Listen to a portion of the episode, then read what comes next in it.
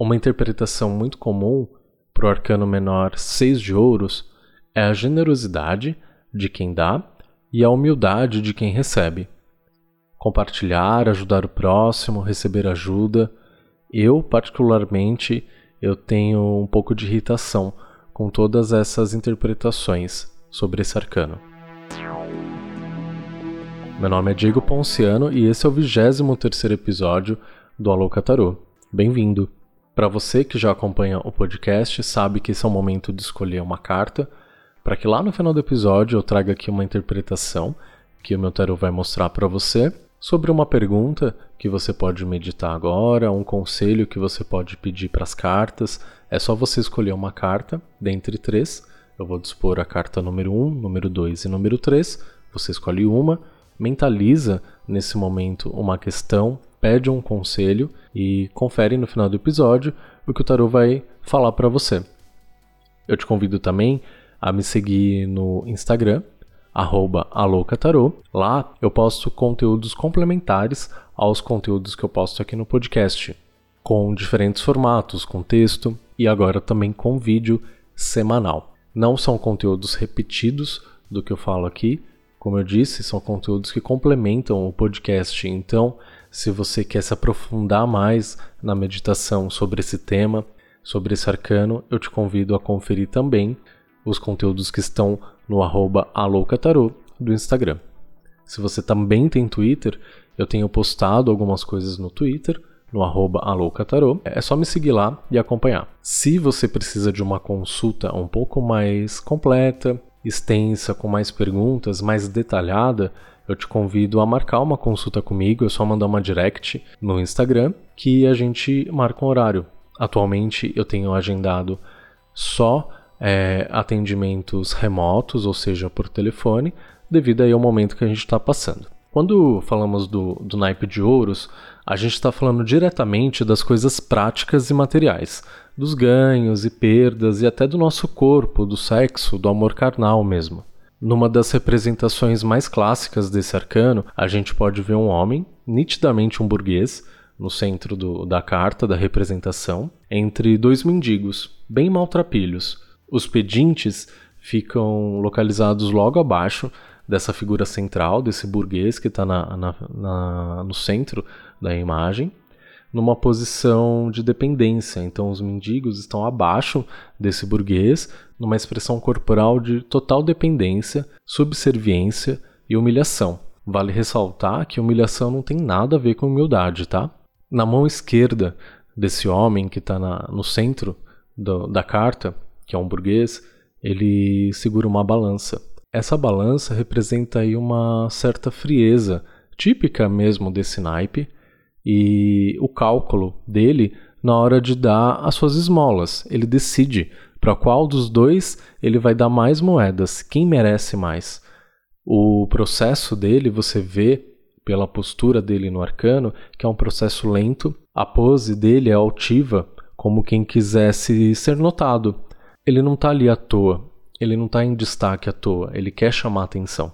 Então ele está ali numa atitude altiva. E claramente ele faz acepção de pessoas, ele dá mais para um. Se você olhar lá no, no tarot de White, você vê que o pedinte que está no canto inferior esquerdo ele recebe mais do que o pedinte que está do lado direito. Com essa atitude, esse, essa figura central desse arcano perpetua o, a sua relação de poder com os mais pobres.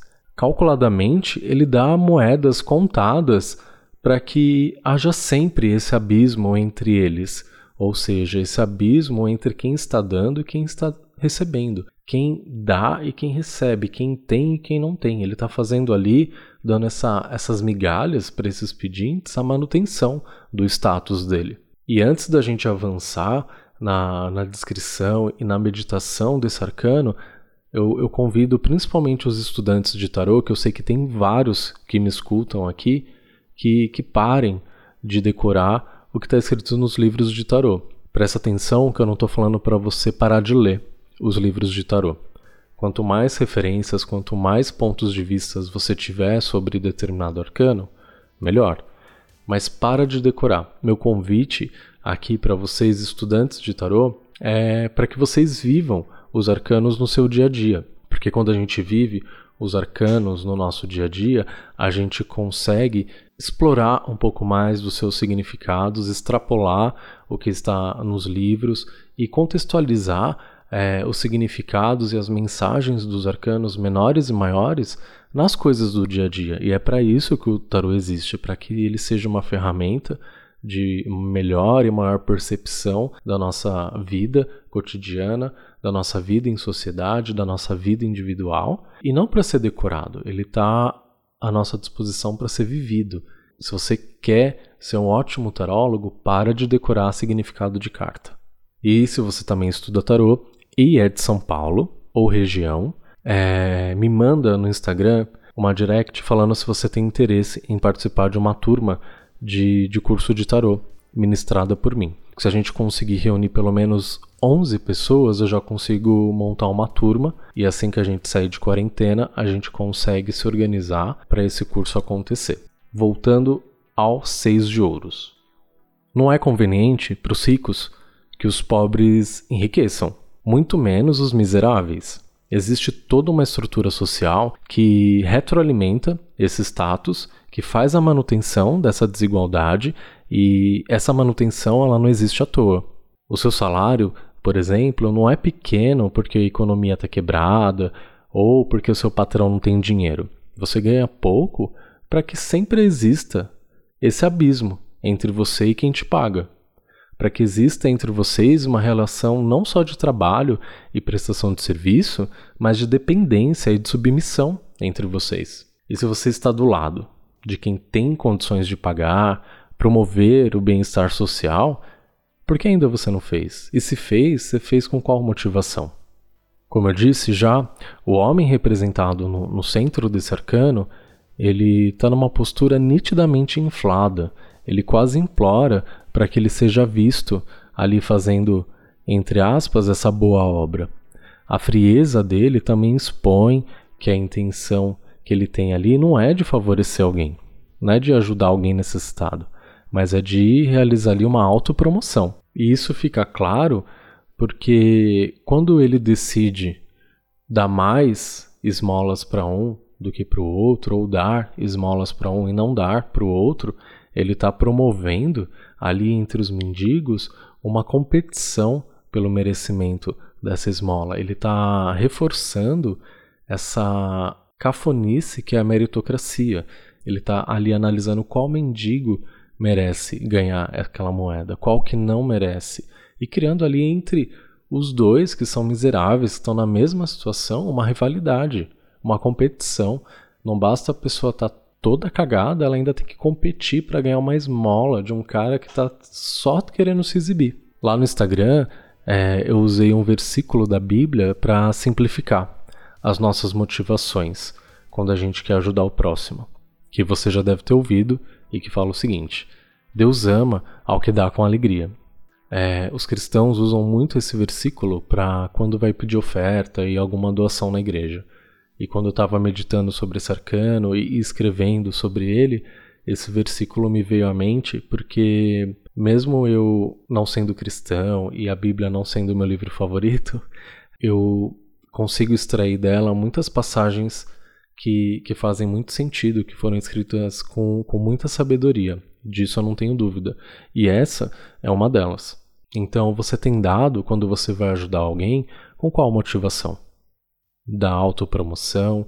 Qual é a sua postura? É uma postura inflada? Você quer ser visto? Você fica propagando que você está ajudando? Será que não tem um fundinho de vaidade nessa motivação?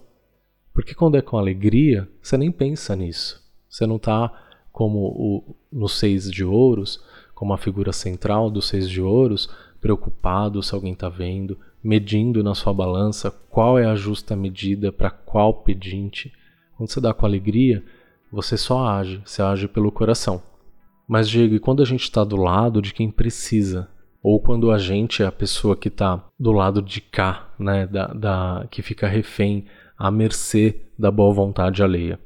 Será que a gente tem se submetido, igual aos mendigos dos seis de ouros, aos caprichos de quem doa, às motivações hipócritas de quem doa? Será que a gente tem trabalhado em demasia com medo de perder nosso emprego, medo de contestar nossos patrões?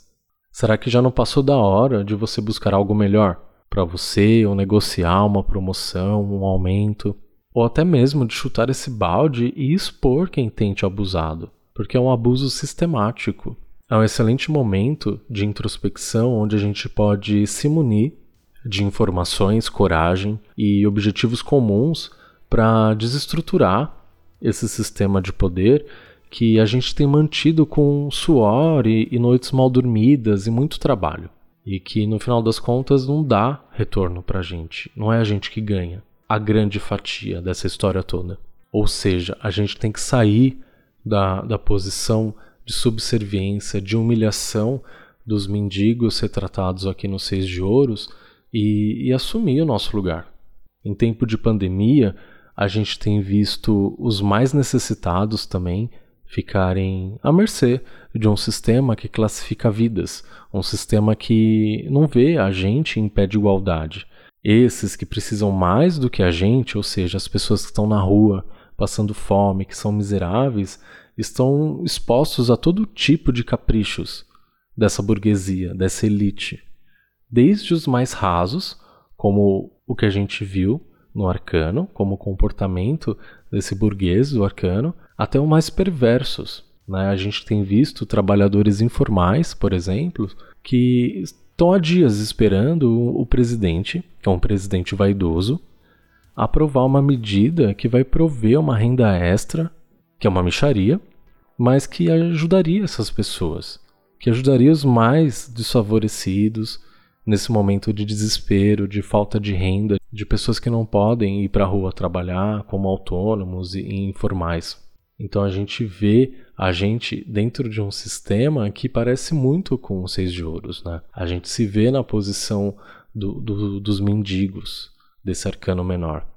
E, e o sistema é como se fosse essa figura central que fica cheio de caprichos, querendo se aparecer e ganhar vantagem por estar tá disponibilizando 600 reais para um trabalhador informal. E todo mundo aqui que me escuta, que paga a conta, sabe que 600 reais para uma família, para alguém que paga aluguel, não é dinheiro.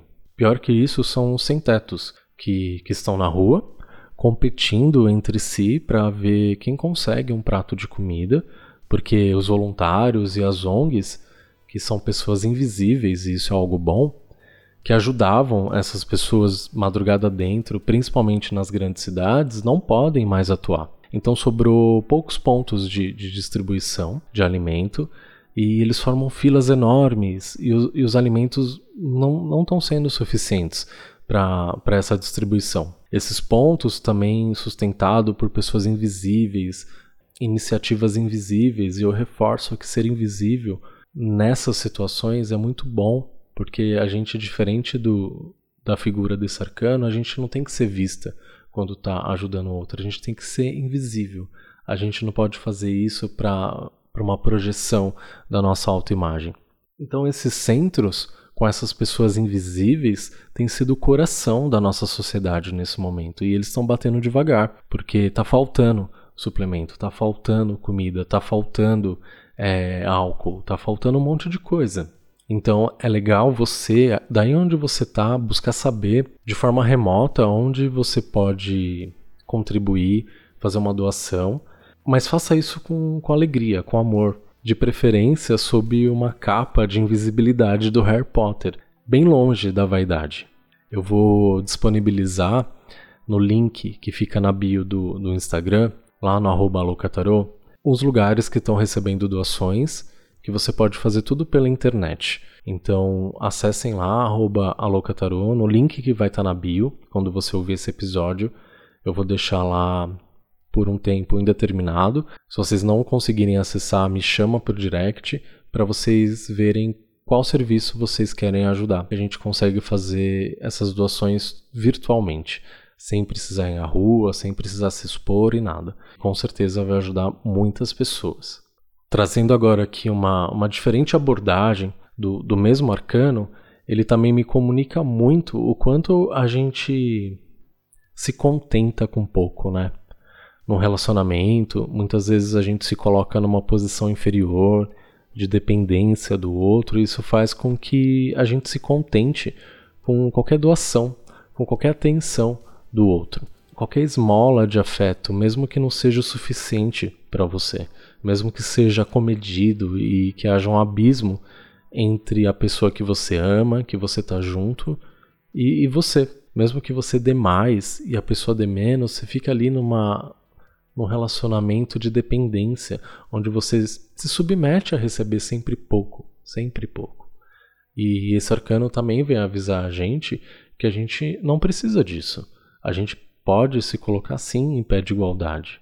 Que a gente não aceite nada menos do que nos é direito. E ele também vem alertar a gente para que a gente não seja inferiorizado por quem nos usa como alegoria, que nos usa como manutenção, que fingem se importar com a gente. Seja dentro de um relacionamento, seja numa relação de trabalho, a gente não pode se contentar com pouco, a gente não pode brigar entre nós para conseguir os nossos direitos. A gente não pode ficar competindo entre a gente para conseguir coisas básicas. A gente tem que, que virar esse jogo juntos. É muito importante que tenhamos amor e alegria força, coragem para quebrar essa corrente, que eu acho que ela já durou muito tempo. Vamos para as leituras? Número 1. Um, eu sei que você está ansioso para ter logo aí, né, seus resultados, afinal você investiu, trabalhou muito para isso acontecer, mas não vai acontecer agora. É o momento de você continuar esperando. Você já trabalhou, você fez, semeou a coisa certa, e tem que esperar nascer, tem que esperar brotar. E tá tudo dentro do, do tempo que tem que acontecer. Não tá nada fora do tempo. Tá tudo certo. O tarot pede para que você tenha paciência, descanse porque você trabalhou, confie no trabalho que você empenhou, porque o resultado vai vir.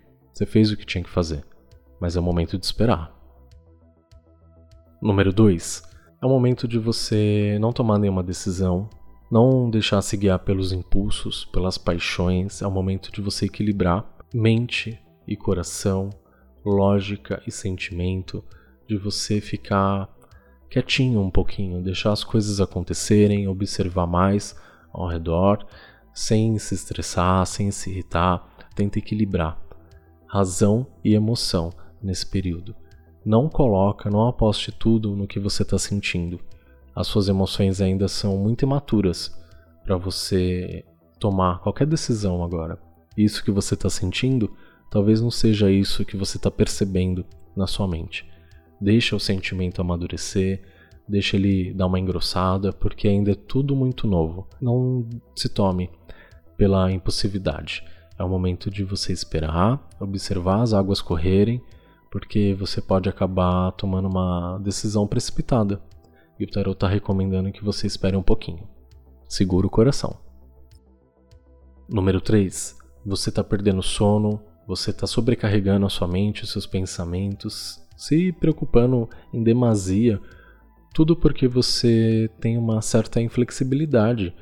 Você está cheio de dogmas e paradigmas que precisam ser revistos, modificados, flexibilizados então o tarot está pedindo para você rever a forma como você toma suas decisões, sua rigidez, suas leis, seus critérios, porque quanto mais rígido a gente é, mais estressado a gente fica. Quando a gente flexibiliza um pouco mais, abre mão um pouco mais, experimenta outras leis e formatos, a gente acaba se surpreendendo, se preocupando menos e você vai acabar sofrendo menos, porque o tarot está mostrando que você está sofrendo, tá aí travado, refém dos seus pensamentos, estresse e preocupações. E não precisa, é só flexibilizar mais. Muito obrigado por ter ouvido esse episódio.